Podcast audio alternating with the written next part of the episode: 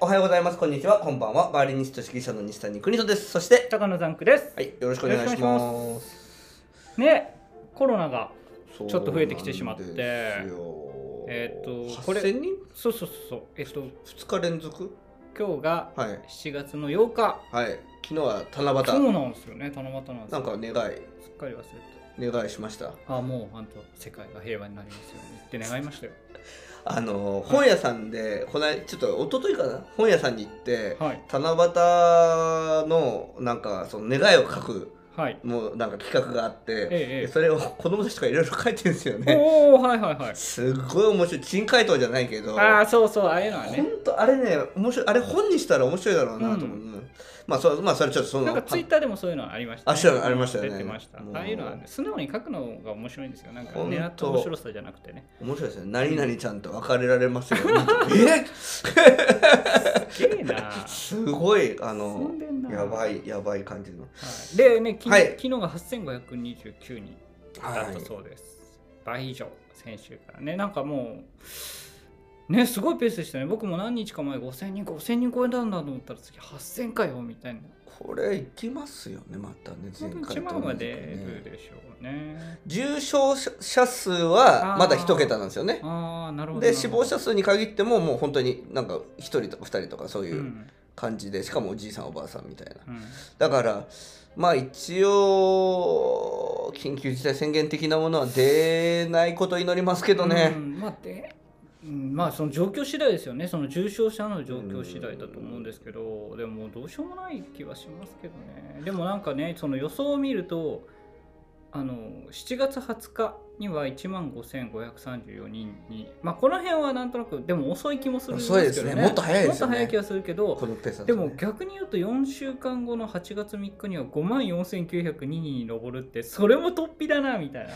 数えるのも大変ですよね、うんどういう計算してんだろうと思って。いやうんあのでも問題はもう数じゃなくて5類を2類にするあ逆だっけ2類を5類にする5類を2類。 5類を2類でしたっけうんだったな2類を5類じゃなかったでしたっけだって1類が一番あそうかそうかそ最うか。悪で二類 SARS 五類とかでそうかそうだかか。インフらルエンザとねで同じだけどねがん何にうんも元安倍首相とかややれとか言っときながら、うんいいなんだっけやばい忘れちゃった首相の名前菅ですか違う岸田です。岸田えい岸田さんか、岸田さんをね元来に絶対やんないみたいな感じでうんまああ全部れ全部プライドっすかねただ、あのそうすると全部自己診療になっちゃうはなっちゃうので、うんえっそとっか負担は大きくなっちあゃーう。かかった人も。でも税金として負担がかかってこないですかねその後になんかそんな気がしてうーんなんかそれはまた別ただそ本当にねこうマスクをししてたことでインフルエンザが激減したにもかかわらずやっぱりマスクをしてもコロナがおとお落ちないっていうことはなんかそれを僕は5類にしちゃっていいのかなっていう不安はありますけどあーそういうねことかそのやっぱり違うんじゃないなるほどね感染力的に面は。白いですね、うんなるほどだってまあでもインフル、ねねでも今聞いてあそうかインフルエンザ予防できたからまあインフルエンザとコロナのダブル技みたいなのはなかったあそうで、です、そね、れそれははまあ素晴らしいですねいいのかどうかまあまあポジティブな面を見つけるとうねん、はい、というところでちょっとはい気をつけてね、行きましょう行きましょう話です。であまだまだちょっとまとめないあでれくださいよやっぱコロナといえばはい、私のイベントなんですよそうなんですよね。あの2020年の時は全部コロナで演奏会潰れました、うんで、あのおっしゃってたのは自分のイベントに、うんえーがピークになる。そうなんですよなんとか波だ第6波、うん第4波第3波のうんトップイベントのトップが大体その、あイベントトップじゃないイベントがある時感染者が数のトップが感染者数のトップになるんですよクイねン。トさんのイベントと重なって、うんいつもヒヤヒヤするか、まあ、中止になったこともあれば、あの最近やったなんていうんですか演奏会とかも、うんいつもそのやれるのかどうかみたいな、そうそうギリギリそまうでそういうヒヤヒヤしちゃうって気がやつしたんですねけど今年に入ってからずれますね。うん、だからちょっとお終わった終わったにうんトップが、うまい波のトップが来るうまい感タイじミでン。グを見計らうようになってきいたねやーよかったです運。が向いてきたねもう行っちゃいます運なのかなうんうんうんうんまあうんリサイタルのいいいいんねじゃないですかリサイタルいい流やれりにまなしってたるんけじゃないですどか、ね、はいということでそのまあナイスタイミングの、はいはいえーリサイタルの話を今日はしていきたいと思います。国とのポッドキャスト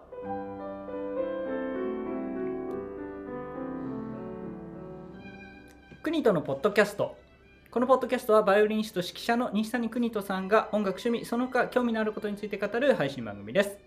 この番組は Apple Podcast、Anchor、Spotify などで配信されているポッドキャストですのでチャンネル登録・購読をお願いいたしますまた Twitter アカウント、Gmail アドレスも開設しておりますはい、えー今日ははいというか本日はえいや先日は 先日どういうこはと第10回、えー、浜離宮の、えー、西谷邦人リサイタルバイオリンリサイタルに、えーご来場くださり皆さん本当ありがとうございました、えー終わりましてはいこれねあのコロナもナイスタイミングなんですけど台風もナイスタイミングだったんああですよ、そうですね危なかったっちゃ危なかったねあの何か借りた当時はその、はい要は浜離宮のホールを、えー予約した当時は、はいもう梅雨が入っもう梅雨明けって大体7月の15とかなんですようんうね、んうんなんでもう7月3日は当日は土砂降りだろうともう覚悟してたんですよはい。そしたら、えー6月の下旬にせか最高新記録あ、梅雨は明けちゃいましたね。最速か最速新記録で梅雨が明けて、うん。やったーとうん。晴れだえ要はあのーその湿気っていうのは楽器に最悪でして、うんうんうん、音が鳴らなくなる弦が緩んだりしてうん音が変わりやすくなる、うん最悪割れるみたいなうん。ことがあるんですよ、うん。なのでもう湿気ってのは大敵なんで、ええー晴れると思ってやった、はえ。うん。と思ったらなぜか台風が来てあー来そうだ雲雲になって 雲でも雲ただあのーねご来場くださった皆さんにとっては、うんあの気温が落ち着いたんでそうですね30度ぐらいになったそうんでそうねそう。あのすごい暑い日ではなかった。そうそういう意味ではまあ良かったかななんて思いますけど、じゃあリサイタルが終わりまずは高野ザンクさんにもちょっと実は裏方手伝っていただいたわそけうでなんすでね。すけどはいはい。えーまあ、きだから聞いてはないんでききああ、まあでもリあの何でしたっけリハーサルうん聞きましたし。あありがとうございます。まあ、あの聞けるい位置には言いました。そうですねどんな感じであのそこでか生音はその要は観客席では聞けなかったですけど、はい。まあぜひぜひじゃあちょっと恥ずかしいですけどはい、感想お願いしてよろしいでしょうか。あ、本当ですか。うんいや本当ーですかっておかしくないですか。 いや、いやよかったです。ありがとうござい ます。いつもと違いましたか。あのーなんか一つ、えっうと、これはお客さん目線というか、もう素人目線あ普段クラシックをそんなに聞く人間ではないので、あ嬉しいです。えっとんそう考えるとやっぱりあのいつものリサイタルっていうか僕が前まで、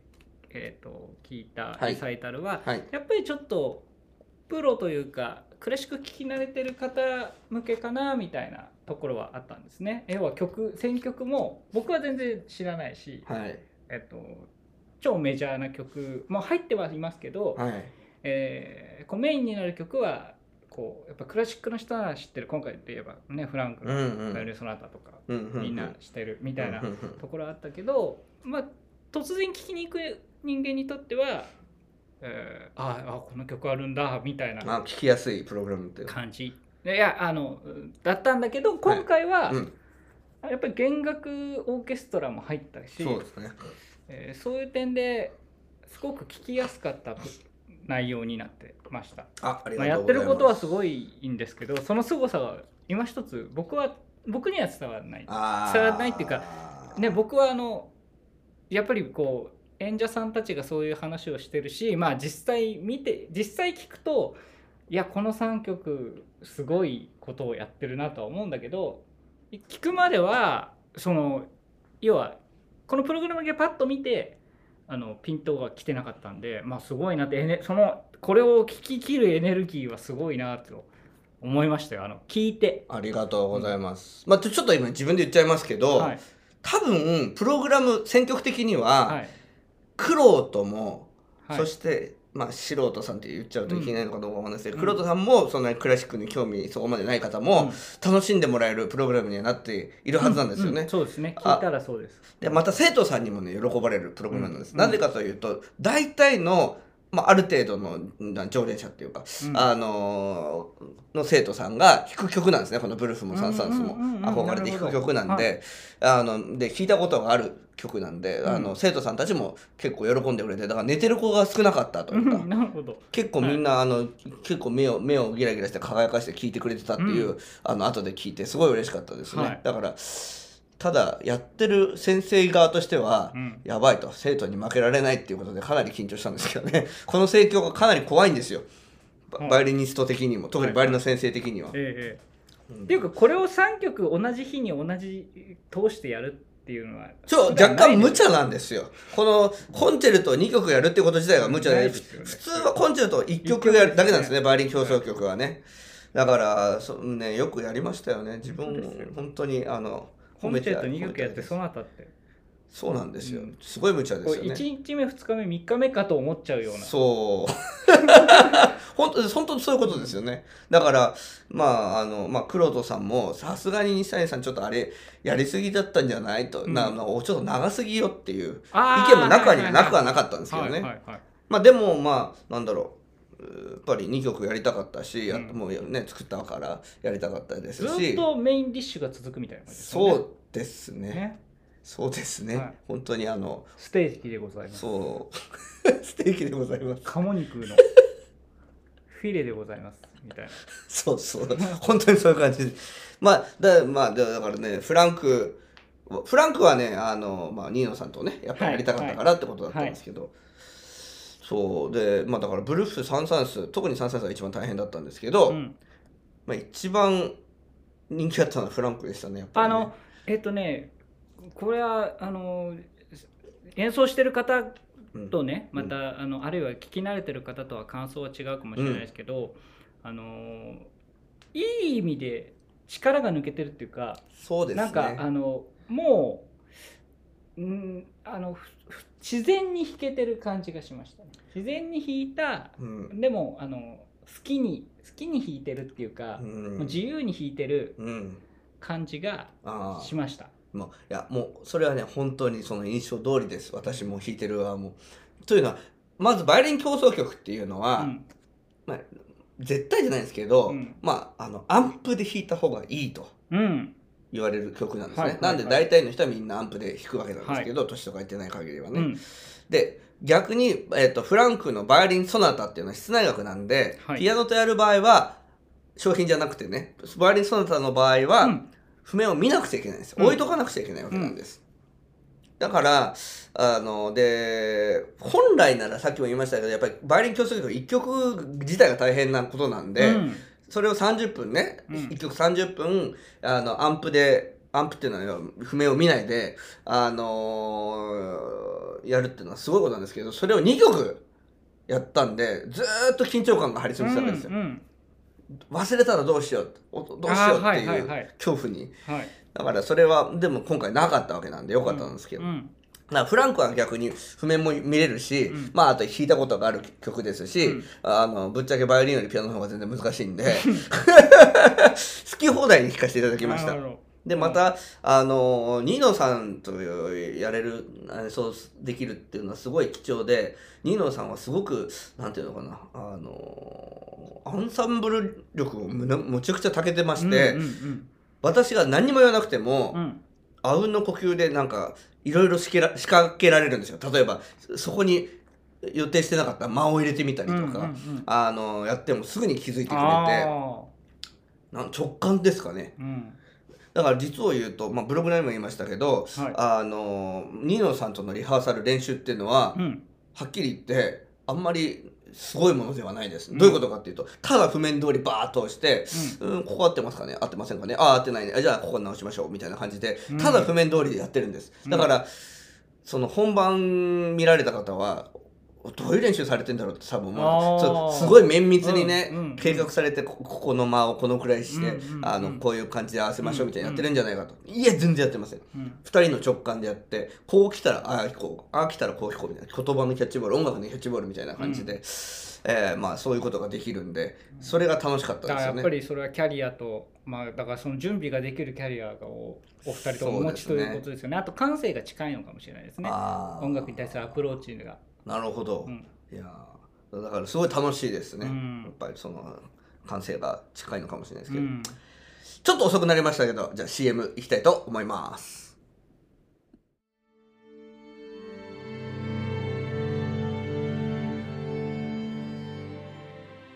おはようございますこんにちはこんばんは石神井インターナショナルオーケストラ音楽監督の西谷邦人です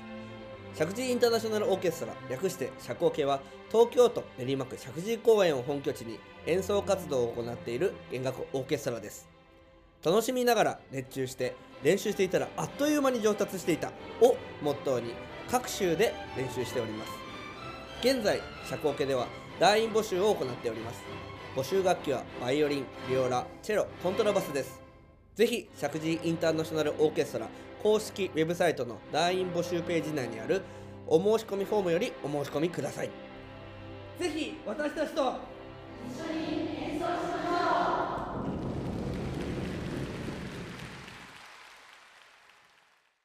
はい CM 開けましたけど、うんえーここからはちょっと BGM に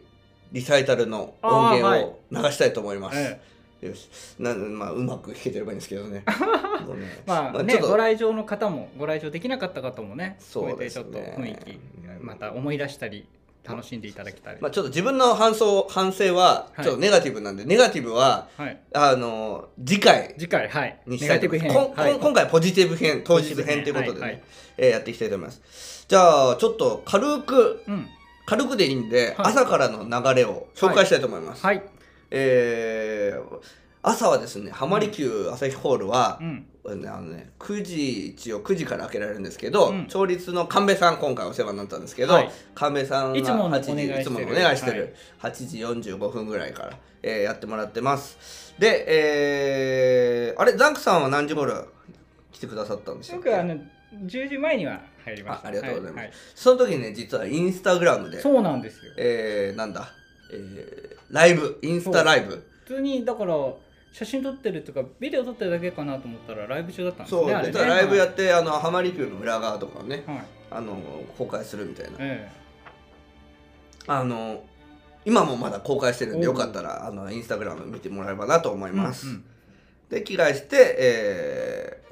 そうリハーサルをやったわけなんですけどこのリハーサルうん全部通したんです私プログラムうんうんもうフランクのその他も、うんプルフも、うんサンサンスも、うんこれだからつまり競争曲をこの日4本ぶっ通したってことになる んですであの実はあのどうするか考えてたんですよそのリハーサルをどうしようかなとはい今回普通全部弾かないですからね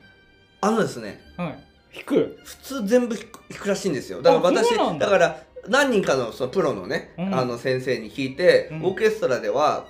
大体競争曲のリハーサルはどうしてるんだとうん言ったら、あの全部一応通してますと、へーコンチェルトは通しますとでシンフォニーとかそういう違うものは長いものはあの部分的に先にやって終わったりあもう指揮者に本当によるんですけどってただオーケストラのそのコンチェルト、うんソロがある場合はうんあの通しますって言われてうーんああそうかそうなんですねまあでも1曲ですからね、昆虫ってまあねそそうねそうれねははい、だから2曲だからどうしようと思って、だからうん今回はちょっと部分的にいこうかなと思ったんですけど、はいなんかそのプロの人たちの、まあ通しますよって根に火がついちゃったんですよね。 じゃあ通しますかと思っうんてやっちまいまして、ええー全部通し、えだっててメンバーも全部通すと思ってなかったでしょそうみたいですね、うんメンバー的には通してほしいはずなんですうよん。うんもちろんね怖いですもん私がどんな演そ奏うしてくれるかそ当う日で,、あとあのそのホールの感じああそうですねうんいやホール素晴らしかったですよ、うん浜離宮朝日ホーさすがルにどうですか聞いてて聞きましたホールの響きっていうか来ました来ましたすごいですすねごかったですねだから4年ぶりに味わったんですけど、うんもうこういきなり実話話になりますよ実 はあの浜離宮朝日ホール来年も借りてるじゃないですか、はい来年もやるとね、はいはい後でまはたい宣伝させていただきますけど、はい9月23日に、うんあのー予約させていただいたんですけど、はい実は浜離宮でやるのはここで最後にしようかなと思ってたんで今す回でいや今年でこのいやぜあ の来年あで来年でねうんこの2年連続やって、終わりにしようかなうと、ん40代にもなるし、ん思って うんでいやもう正直ね皆さん高いんですよ うんあの文化会館の東京文化会館の56倍するんですよ、ほもうものすごいで、えー、清瀬欅ホールの100 10倍ぐらいするんです うもう 負けもうね二施設ビデオだけでねその北ホールは清ね瀬ホールが借りれるぐらいちょっといちょっとやらせなんですね言うても言うても地方ですからうん、そうそうそうそうそうそうもうものすごいお金もかかるし、えーちょっとやれないなと思って、うんでもねそれはうん、浜離宮ホールの響きを忘れてたなるほどね。だったんですよねやってみて、うん。うんリサイタルをやってみて、うん今やっぱり心変わりしております、なるほど。やっぱり浜離宮だとうん、だって CD みたいな音するんですもん 何にもしてなくてあの、なるほどね今回あの私動画作ってね皆さん、はいはあいはのい動画演奏動画とかあのあのなんだ、えーダイジェストじゃあ、うんじゃあじゃあえっと、ドキュメンタリー動画とかね、はい使う作りましたけど、うん一切音音に手を入れてませんあ、そう。編集してませんえだからあのリバーブとかかけて全ない。くかけてないお、それであのそれであの日響きですからすごいですね。あんなのチートですよねそうですね。そう ですね。であのやっぱり世界な7大ホールって言われてるぐらいなんですよ世界の中であとも六つ何？え あと六つ何？し知らないはい。でもカ世カー界ネギー七とかじゃない大ですかわかんないけど 七大ホールって言われてるぐらい。そうそうそう室内楽のね、うん室内楽のホールとして、うんいや本当に素晴らしいホールなんでうんで私はまああの浜離宮を1回目やった直後から、うん1回目のリサイタルの直後からうん。感想としてもう音楽は楽器にお金にかけるもんではないとホールにお金かけるものだっていうおーまあ、格言じゃないけどそういうふうに僕は思ったんです、うんそれどっかの次の本にそれ書きましょう。いやでも本当マジでうん。ホールにはお金かけた方がいいっていうのは分かったんですけど、うん。今回やってみて、はいあ全くその通りだと思いましたああ全然違うんだもんー、そうか。何あれっていうだから、うん、自動でリバーブがかかる しいいどいい音になるから、うん何弾いたってうまく聞こえるじゃんっていう何聞いたってことはないけど。 止まらない限りはっいいてけいうど。そうそうそうそうそうそうそうでだもからうんそれあのほらバイオリンがほら高いバイオリンをうんあのお金を出せば買えるわけじゃないっていうのと一緒じゃないですか。やっぱりそこで弾くっていうことがそうですねね、やっぱり弾くレベルにないと。高い楽器を買ったって、ね、1億円2億円買ったって、あの音出せませんから、ね、ああ、なるほどね。あの響きははいお客様には伝わらないと。伝わらないあそこでカラオケやったら最高歌歌えばよかったです ねだから僕はそこのステージに乗るレベルがないからいやいやいやいやだからいやいやそあこそそういうことですよだからそのそれもあるからいいんじゃないですかだからそのいやだから作っていけばだってあそこに、うんあそこに乗れる人なんですからだからいやいやもうあそう一応ねあの ね皆さんねなあんのでね 今あの一旦予約予約するのにね審査あるんですよ、そうなんだだから誰であものいいってわけじゃな誰いでもいいってわけじゃなくてちゃんと履歴があってプロフィールもちゃんとした人で、うんじゃないと実績がないとダメ実績がないとそう乗らせてくれないんですよハマリキューいきなりレビューがあそこっていうのだけにはいかそないうお金あってももダメなんですちょっとまあちょっと、はい、だ話はからそういうことだと思いますよそういうこといやそうなんでなんなんでうんこれからもやりっぱりやらせてください、うんハマリキューで僕一生ハマリキューでやります お金貯めます頑張ってあのためにうんハマリキューもお願いだから値上げしないでくださ いもうすごいですよ値上げしてですよこの10年間で本当にそうなんで築地からなくなったのにと思って、あの築地から豊洲に行っちゃったのにああなんで値上がるんだみたいな逆に行ったから値上がったのかみたいなそうねあのあのタイミングだったんですよ値上がったのまあちょっと浜離宮さんも築地を守るっていうことだったんじゃないですかあそうか 適当によ言くわわれかてんみないけどたはいいや浜離宮さんも言ってましたけど、うん合唱系が多いんですっていつもあまあ、だからあー値段も高いからしたわかるだでほのホールもいいかあら、うんあの合唱の方が土日をいつも抑えわてかるんですけどるわかるわかるうんだから西谷さんラッキーですよ今回日曜日土曜日土曜日日曜をねこうやって演奏できるっていうのはラッキーですよって言われたんですけど、いやー素晴らしいホールでしたね、はい本当に本当に思いますはい、えーでおでリハーサルはだからむちゃむちゃにもうん4回と全部通してだだから本番も若干ちょっと疲れちゃったんですけはいでもままああうん大丈夫でしたよはいど で本番5分遅れでしたけどねうん行ってそうですねはいでも裏のお話はぜひ動画見てください面白いんでうんで、まあ、特に休憩あって MC どうでした MC やりましたよああはいやりましたよはいやりましたよもううん昔は僕カンペを見てた時代知ってます知らないあそうですかひどい本当にひどい時代えー、でも僕2回目から見てるはずなんだけどあいやその頃はまだ紙を用意してましたねあそうですかうんはいでも今回は西谷先生カンペなかったんじゃないのなんて言われてあもしかしたら浜離宮で一番最初にやった時持ってたかもあ持って持ってましたよね、うんきっとねでだからちゃんと練習するようになってうんでもねダンクさんが実はね、はい裏でおいろいろ教えてくれてたんですよね、はいはいうん、あの心がこもってないとか練習っぽすぎるとか、そうそうそうなんですよ、ね台本読んでる感じ台本読んでる覚え覚えたものをうんずっとこう読んでる感じ頭の中でそうですよね、うんででででどうでしたかそれがでちょっと言われた通りにちょ感情をちゃんと褒めてすごいぶっちゃけちゃっていいですか、うん、あどうぞあじゃあもうこのポッドキャスト聞いてる方だけにはいが聞けるあえっとね、はいはい MC ほとんど、うんその一番最初うんうにん僕に聞かせてくだうんさった話は、ほとんどできてな かった、ええー、本当ですかええー、お天気のことだけだっお天たお天気のあことそうはお天気を入れるか入れないかで迷ったんですよね、うん最初にあの夏だから暑いですね、暑いでも多分それが出た方がる喋りやすいんだろうなと思ってそうですね別にそれはあのそれはね良かあったんるだけど本に書いてあったんですよ、スピーチの、はい、とかそのプレゼンテーションの基本はまず天気からなんで、天気の話はあのみんな通じるから近近所の人とのコミュニケーション方法もそれって書いてあり ますよ話したことがない人の話したことあんまりない人との会話にのは一まず番最初はの手天気の話っていやーいいですね、うんででそれはいいんだけどうんただただ、うんえっ、と感情がやっぱり乗ってたのであよかったもうそれさえ伝わればいいんですよ MC ってあのここのだって演奏会メインなんだから、はいそれさえ伝わればいいうーん笑いって取れないですねだから取れるに行かなくていいんですよみんなそういうふうに言いますね。だからとそういうふうに言い方笑いなんかなんで笑い取りにですかあああいう演奏会なんだから真面目な場所なんだからか格調ば高い場所なんだから、うんそうんそういうのを狙うなっておっしゃられる方多いんですけど、はいやっぱりちょっとねあの 楽しい演奏会にしたいじゃないですかみんなを笑顔にしたいじゃないですか、はこういう真面目なところでもねこう、うん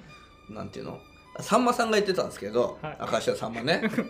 あの笑いっていうのは緊張と緩和だって言ってました。うんはいだからそその緩和の方をね、はい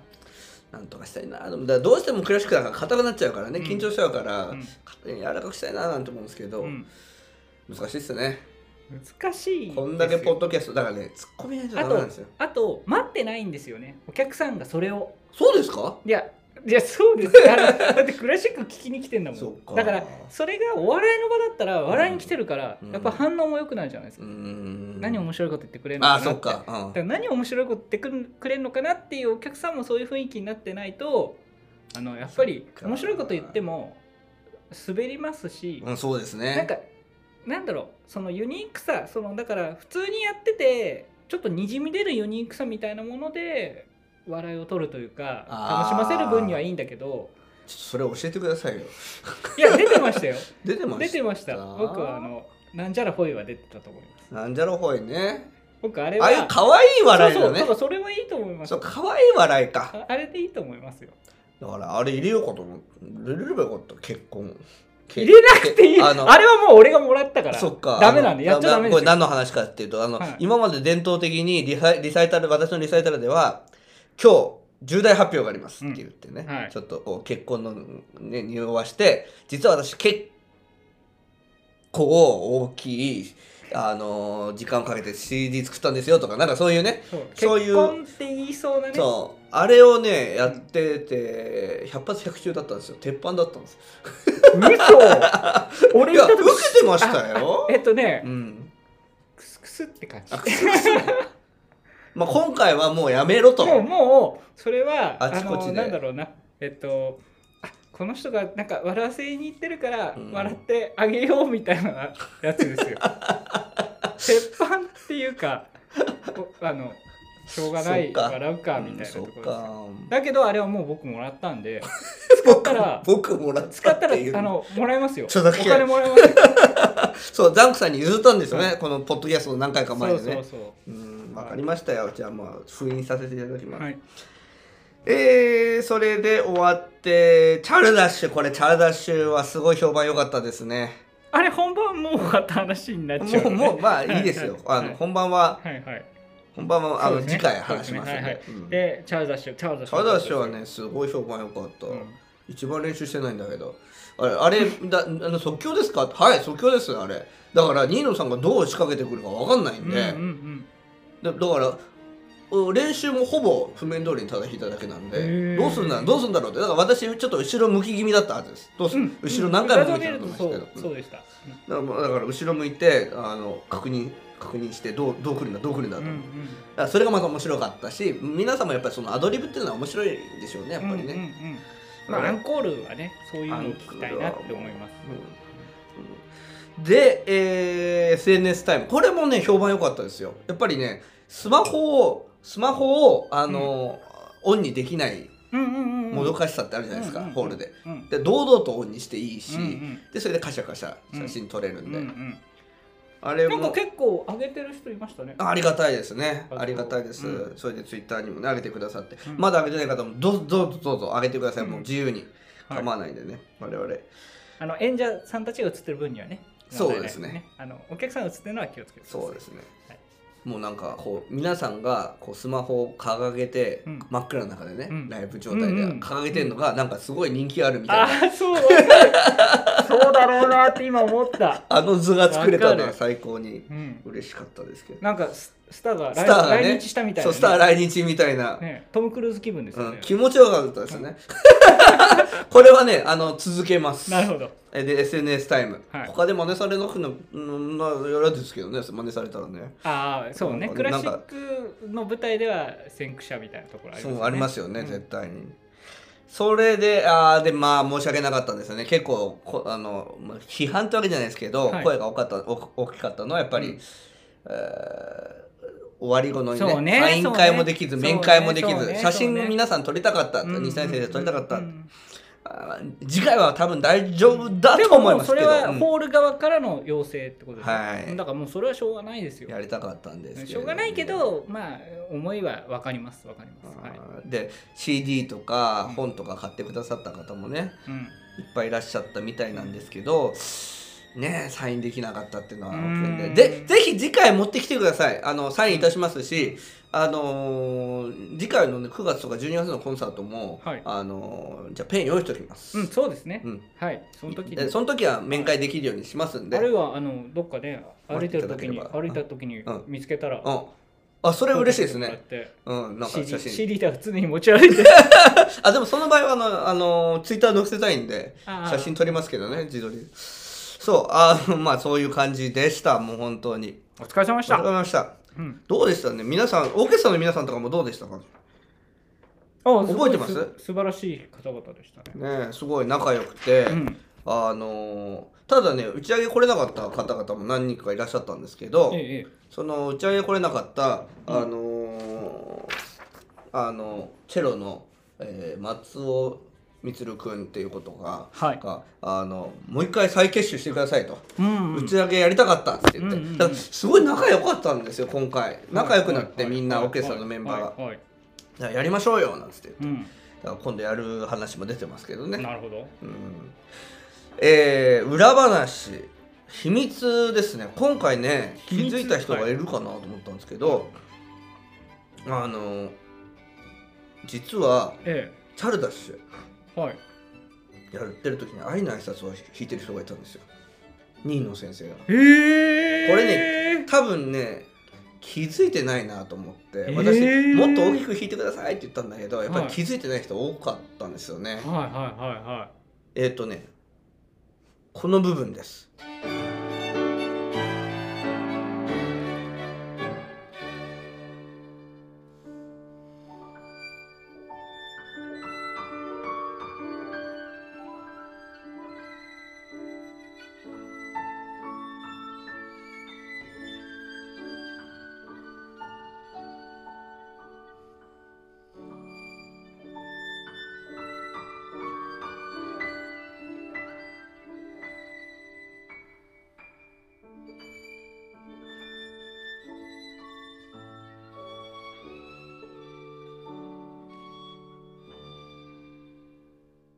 わかりました今のい。部すご分いすごい。ねすごいですよね、うん。だからこれね皆さんちょっとあのー気づかれたこと何人いるかななんて思うんですけどうーねんでも指摘はとりあえずされてないまだ。そうまだされてないんですよあーだからちょっとこれすごい大発見で、うんだからちょっとやっていこうかななんて思うんですけどね、まあ、あと秘密面白い秘密なんかやっぱり演出が必要ですねこういうの秘密とかね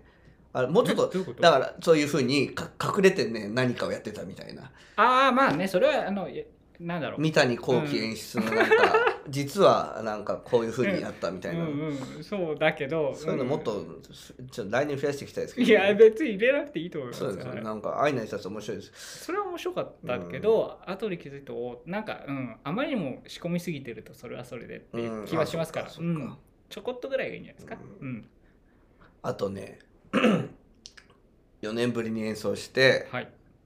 要はもうマジのいや全部マジの演奏会ですよミクプロも全てマジ本当の本気でやってますけど、はいはい本当の最初から最後まで私が主人公みたいな演奏会じゃないですか、うんやっぱりね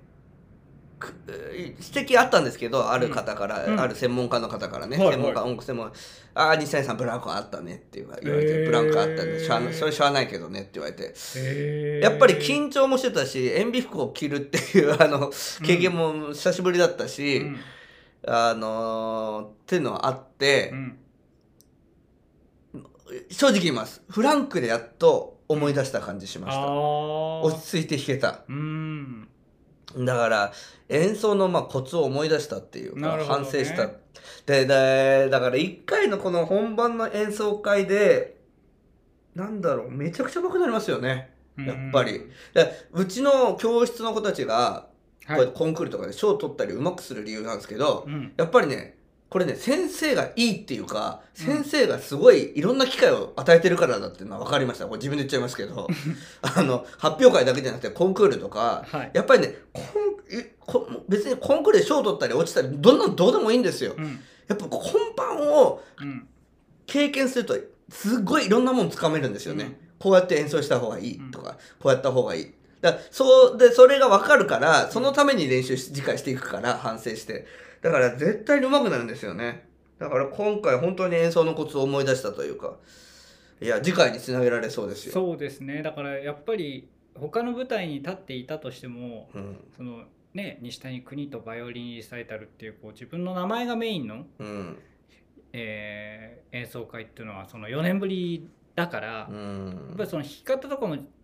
自然と変わるんじゃないですか、だからそういう点で自分がやっぱりねメインやっぱり見見られてるってのね大事うんです自よね分の名前をか冠しうたんリサイタルですからね。だいかやらやっぱりその、うんそれがまた違うしその生徒さんで言えば少なくともその何々さんうんって呼ばれて、うんその時間帯は自分が主役になるわけだから、そうですねやっぱその主役っていう与えられたパートでうんどれだけ弾けるかっていうのは、うんまあ相当勉強というかなりますよね何か身にはつくんでしょうね。でしかもやっぱりああいうハマリ級みたいないいホールで弾くと、うんコツが分かりますしねなるほどね響響きを利用した弾き方っていうのも分かりますし、うんあれじゃないですかザンクさんだったら歌ですから、はい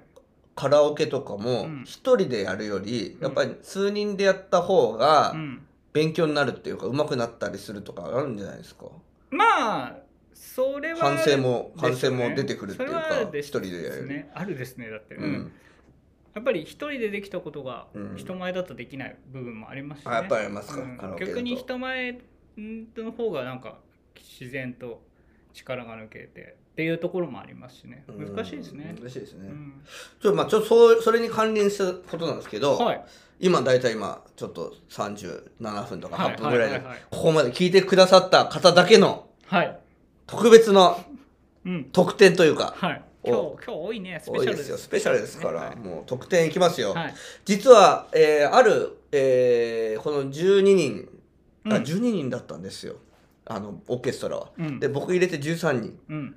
あ13人の 作事殿まあそんな話をしたわけじゃなくてそんな話じゃありませんよ口人のな鎌倉殿のねいや、わかるんだけパロデど、だったら、浜離宮殿の方がいいんじゃ ないのもいいですねさすが浜離宮殿嬉しうい13人ね。そんな話はいいんですけどその浜離宮殿の中のから質問があったんです、はい。はい。えー、LINE をさせていただきましたと、はい、西谷先生は今回のリサイタルをはじめ演奏会に向けゆっくりな練習だからと、テンポをゆっくりする、うんうん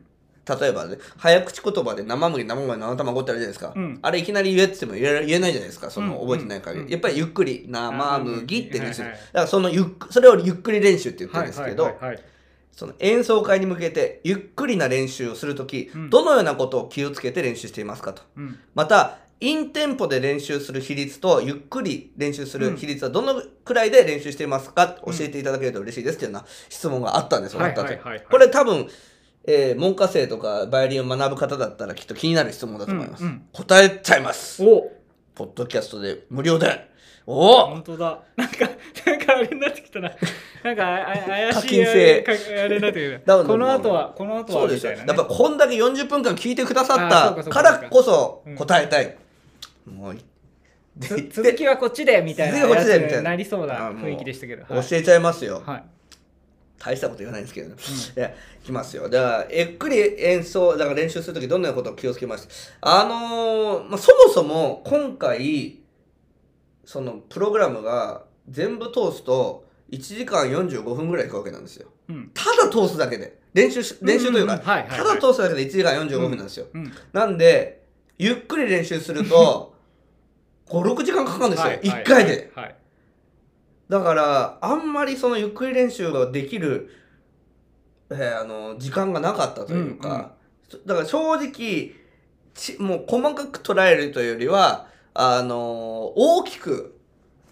あの、練習してました。大きく捉えて。その、演奏一つの曲、一つの、えーフレー一つの曲、一つの楽章、一つのフレーズみたいな、ちっちゃい、あの、単位までの、えーを考えて練習したんではなく、うんよいわゆるあの抽象度が高いえあの練習方法ですね、うんうん大きく捉えて一つの演奏会をやるというふうに捉えて練習をしておりました、うんなんでゆっくり練習というよりは、えっと、前頭詞の練習を多かったですねおーおーおーおーおーで前頭詞を何回もやるみたいな、うんでこの前頭詞なんですけど1時間45分ずーっと集中力うんありで弾くって難しいんですよ、うんなんか考えないですよ他のこと次何やんだっけ、あーレッスンレッスンだとか、あーご飯何にしようかなとか、うん思っちゃうんですよ人間ってずっと、うんうんうんずそうね続かないもんなんですよ、そうねうん続いても30分、うんだからさだからやっぱりあの競争曲が1本やるのが限界なんですよね2曲目あたりからだんだん考えてきちゃうんですうんよ、うんでも正直言っちゃいましょうかあのはい僕ブルーフの競争曲やってるもうね山岳賞ぐらいの時点ではい MC のことずっと考えてましたへえすごいと思われるかもしれないですけどそんな弾きながらね MC のこと、うんうん違うんですよなっちゃうんですようんずーっと今日もう一途でいられることは無理なんですよあいや僕はあの女性に 対してあはなんか一途ですけ絶ど、対ね、言うと思ったね絶対フォロー入ると思ったけ ど思ったけどこういうふうにトークもね喋れればいいですよね MC も本当そうにそれそれやればいいんですよそれは面白いそれは面白いやつですだから思いつかないんだもん舞台の上だと ポッドキャストはね、こうやってザンクさんが愛の手あるしうんうんなザンクさんやとダ メら来年やってくださいダメですか来年 MC 一緒おにかしいから何がですかあのこういうなんだろうあのチャラチャラした人間がいやチャラチャラした人間っしててないよ人間的にはチャラチャラしてないあですそうよそうそう そうねだけもど クラシック界にはまあ馴染まないのに、ちろんねでもいやいクリスやトでも支えてる人間じゃないですか クラシック界には馴染めない人間がこんなことなあいよのリサイタルはダメだからもうもうちょっとなんか柔らかいやつならミクプロとかねそうそうそうそう、まあ、柔らか国い国取りをと国ミクプロ取りははよろしくお願いしそまれはすね大丈夫だと思いうますんあのおあのチェロの大木さんがあでもちゃんと事お願務いします事務所を通してくだあさい事務所ね事務所ああじゃあちょっとじゃあなんかはい仲介手数料みたい な中華えー、不動産そうなになっちゃう何の話だっけ、 あゆっくりの練習ね、はそうでインテンポで練習する人ゆるゆっくり練習すそるれ人もう答えましたよいやこれね、うんそれではいえー、6対比率の4話イ6ン対テ4ンポが4あ六うん六ゆっくりが4、うんあじゃあ結構するんですね一応やんないではいられないですからただはっきり言ってそのフレーズとか1ページふ譜面の1ページだけを、もう10回ぐらいゆっくり練習はしたかったですねそれうんはひ時間と暇が許されなかったといううかんそればっかりやってると大きく捉えられなくなっちゃって、うん他のとこが即ずれになっちゃうから、うん要は全部ままんべんなくうん、うんあのパンにバターをじゃない、えーピーナッツバターを塗るみたいなねい一箇所にちょっとピーナッツバターが増えてると美味しいことは美味しいですけどわかんないやっぱり今回全部ちゃんとまんべんなく塗りたくつまり、えー練習もまんべんなく全部練習していかなくちゃいけないんで、はいはいあのってことですそよのね例えで言うとゆっくり練習はどうなのゆっくり練習はそのバターをたっぷりつけてる場所になりますよねあーだからコンクールとかはそれでいいと思いますだっていうのはその例えばパンじゃあ今パンに例えてますから パンでいきますけどあのパンってのの大きさは時間に比例しますだから演奏時間が大きいとパンは大きくなると、うんでお演奏時間が少なくとああはいはいはいだから、あのー コンクールなんていうのはもうもうパンの耳みたいな感じですよはっはっきり言ってもうちょっとしかしかもカットするわけですからああ私ね私の20分の1ぐらいしか聞かないわけですから,、うんうんはいだからそうしたらもう塗りまくんなくちゃいけないですよね、うんだから塗りすぎると今度でもびちょびちょになるかもしれないですけど、うん だからで大パン大きいとででも塗塗り忘れるとまずいからうんとりあえず全部まんべんなく塗らなくちゃいけないあーなんかすごいその例えなんか分かり分かりやすかった最終的には初めなん最終的にはどうしようかと思ったけど そう言われるとそのパンの大きさが出てきたところであ奥さん出てきたところでなんか分かりやすくな りましたよかったです MC できるじゃないですかやったうまいうまいやいやそういう面白さでが出てこないのそう MC は そう本番は出せばいいの本番はそういう面白さ出せばいいなあどのねそういうふうに言っていけばいいんですねちょっと、うんパンパンの話するパンのパンパン好きじゃないんですけどね僕納豆ご飯好きでご飯納豆ご飯好き え卵ご飯ってあれあれちょっと卵がかかってない白いとこあるとなんか腹立ちますよね 味がないまあね、まあね、でもほら混ぜて食べるし、混一ぜて食べる粒二粒食べるわけじゃないから。もう早く質問に答えろよって多分思ってると思うん で皆ちゃさんとん答えてましたよ、6対4。あ6対4ですね、はい、でどのようなことを気をつけて練習してますかゆっくり練習するとき、うんえー、ぼーっとしないことです、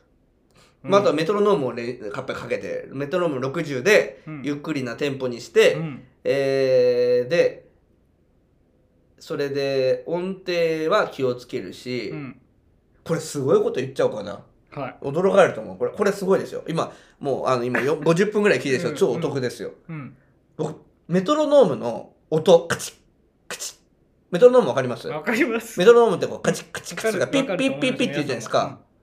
あれのあれをあの音を基準に音程直してます実はすごいと思いませんこかると思いますよれへえ。なるほど。意味わかるかもしれないだから例えばピッピッピッっていうのは死のフラットだ死に死のフラット基準にしてはい死のフラットの基準からラソファミってね練習したりしてますねちょっとずれてきそうちゃそうそいそううなそう時そうそうそうって。そういう時もありますもちろへーんその死のフラットが、まあ、その音が若干あのずれてたりするかもしれないですけど、うんでも固定はしてるんで、はいカチカチもそういうこともあったりするしあとうーんなんだろうなあのーあとはねやっぱ強弱もちゃんとやってますよねあとパフォーマンスも考えてやってますある程度はある程度はねうん。だからここでちょっとバイオリン上げようかなとかう。うんんどう弾こうかなみたいなことは考えてやってますしあどうしてもねメトロノームでゆっくりな練習するとみんなぼーっとして眠くなっちゃってなんか頭使わない人が多いんですけど、あーはい使わ使ってくださいなるほどで。しかもあと鏡見て練習するといいですうん。鏡見てゆっくり練習するとすごいやっぱりうまくなりますようね、ん。うんまあそんなところでございます、はいもうここまでね聞いていただいてありがとうございましたじゃあちょっと次回のね告知なんですけど、うん。 9月23日ですえ2023年のはい、 9月23日ですえよー、ね。浜離宮朝日ホールねに今て、年まだ9月23日あるから、そうですね勘行違いっちゃダメですよ、されちゃうで9月23日じゃないニーノさんの誕生日らとしはい、いですおお、そうプログラムは、えーメンデルスゾーンのバイオリンコンチェルトまた弦楽合奏版ですはい、世界初演ですはい。そして、えールドルフ・ハケン先生を呼ぼうかなとお思ってお、もうすに。でにチケット買ってきてくださいもう買ってるらはしい、いはです、。でいそして、えーその後はニーノさんと一緒にまたやるという感じです、でもちろんニーノさんの誕生日なんでうんちょっとなんかサプライズあるかもしれませんうん、うん。ということで、あ、あともう一つですね。ちょっと直近の話もしなくちゃいけません。はい。えー、ミックプロですね。ちょっとザンクさんじゃあお願いできますでしょうか。告知お願いします。はい、えっ、と、これはですね、うん、えっ、と、 はい。 9月20、まず2日、木曜日、それこそ今年の9月22日、あはあ、一年前じゃないですか、ほぼ。そうそうそうが、えっと大泉学園そうユだメリアホールで、えっとみくんプロジェクトオーパス2の1ですね。はい。はい、えー、ドビュッシーのピアノ三重奏とメンデルストーンのピアノ三重奏ですね第1番を、えっと西谷邦人さん石渡真知子さんがピアノ、はいえーチェロ大木翔太さんはい。で、えっと前回のねミクプロオーパス1と同じ、え3人はい、そうでございます。で、えーやるとはい。いうことですねはいはいで、えーチケットは、はい。えあ、E プラスで、ーはい、もう、もう買える。はい、もう買えますんで、えーもうすでにね、何何何十人か、もうなあるほどのチケット買っていただいて、はい。あのー手売りはね、もしかしたら、本当にわずかしかしないかもしれないです。今回はあのもう E プラスに任せちゃおうかななるほど、なちるょほっと思ど。っておはりい。ます。はい。はいぜひ、こちらもお楽しみにくはいださればと思います。はいはい。またあの9月23日にも TTT、あの森あの日9々月の方で23日なんですよはいね、これだからこれが1年前じゃないですかそうなんタンク1年前だに TTT 森の響きホールでオーパス2の2の方ねそう、えー演奏しますそうですもうね練習 そうなんですよね 実は、はいその10月の後半から11月にアメリカでその中の今日やった中でサン・サンスのバイオリン教うん授うをんうん今度フルオーケストラとちゃんと指揮者ありはでアメリカで演奏してくる機会がありまして、はいだからもうあ、まあ、サン・サンスはこう集中してできるなとうんうんそれこそさっきのゆっくり練習細かい練習もできるし、うんうん嬉しいなと思ってたんですけど、うん昨日、はい昨日ですね、はいルドルフ・アケン先生が私に連絡して、どうだった日曜日みたいな、うんうんうん来て来たんで「いやいやあの動画見てよ」なんて動画見たら「うんうんあ素晴らしいね」とか言って「うんじゃあブルーフも全部弾いてよ今度」とか 言って「えとか言ってえ「えでもでえオーケストラは?」いやピピアノでやるから」とか言ってはあぼ僕弾けるよピアノ全部大丈夫だよ」とか言われて えハケ先生が弾くの弾くらしいんですよ。でまあいいけど、また練習しなくちゃいけないじゃんと思っそうてか正直来年のもう競争曲練習したいんですよう。んうんうんうでん来年も今再来年もちょっといろいろ計画があるんで、はい練習しなくちゃいけない曲が多いんですけど、うんで国トリオもあるしね、うん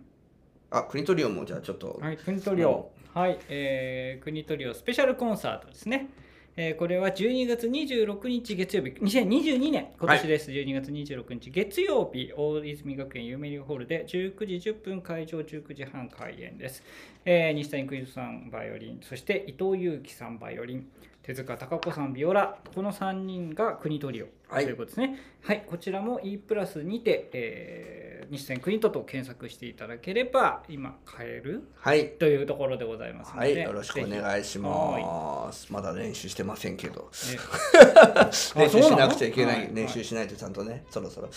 そうなんでね、えーこれからもどんどん頑張っていきますんで、えーご支援、サポート、えーご来場いただければと思います。うんえーもう1時間近く喋っちゃいましたね本当ですはい何人聞いてくださってるんでしょう、ここまで。今回でも聞いてくださってるかもしれないですね。うん、今回は、うんあのその内容がね、うん、内容が、内容。本当に だからそういう振りみたいになったけどそう言わなくていいでこういうので受けてたら可愛いですよね。そ れそれは可愛くないうんそれは可愛くないかあのダメかあー言っちゃったっていうあ言っちゃったみんな残念な感じそうそう言っちゃっはい、じゃあ、えー本当にお聞きいただきありがとうございました。えーお相手は私、西谷邦人とた。長野さんくでしたはい、ありがとうございましありがとうございた。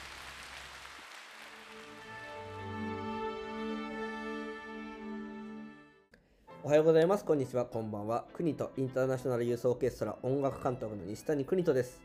国とインターナショナルユースオーケストラ、通称国東家は、練馬区石神井公園を本拠地に置く6歳から高校生までの学生のための弦楽オーケストラです。現在、国とインターナショナルユースオーケストラでは、団員の募集を行っております。募集楽器はバイオリン、ビオラ、チェロ、コントラバスです。ぜひ、国とインターナショナルユースオーケストラ公式ウェブサイトの団員募集ページ内にあるお申し込みフォームよりお申し込みください。ぜひ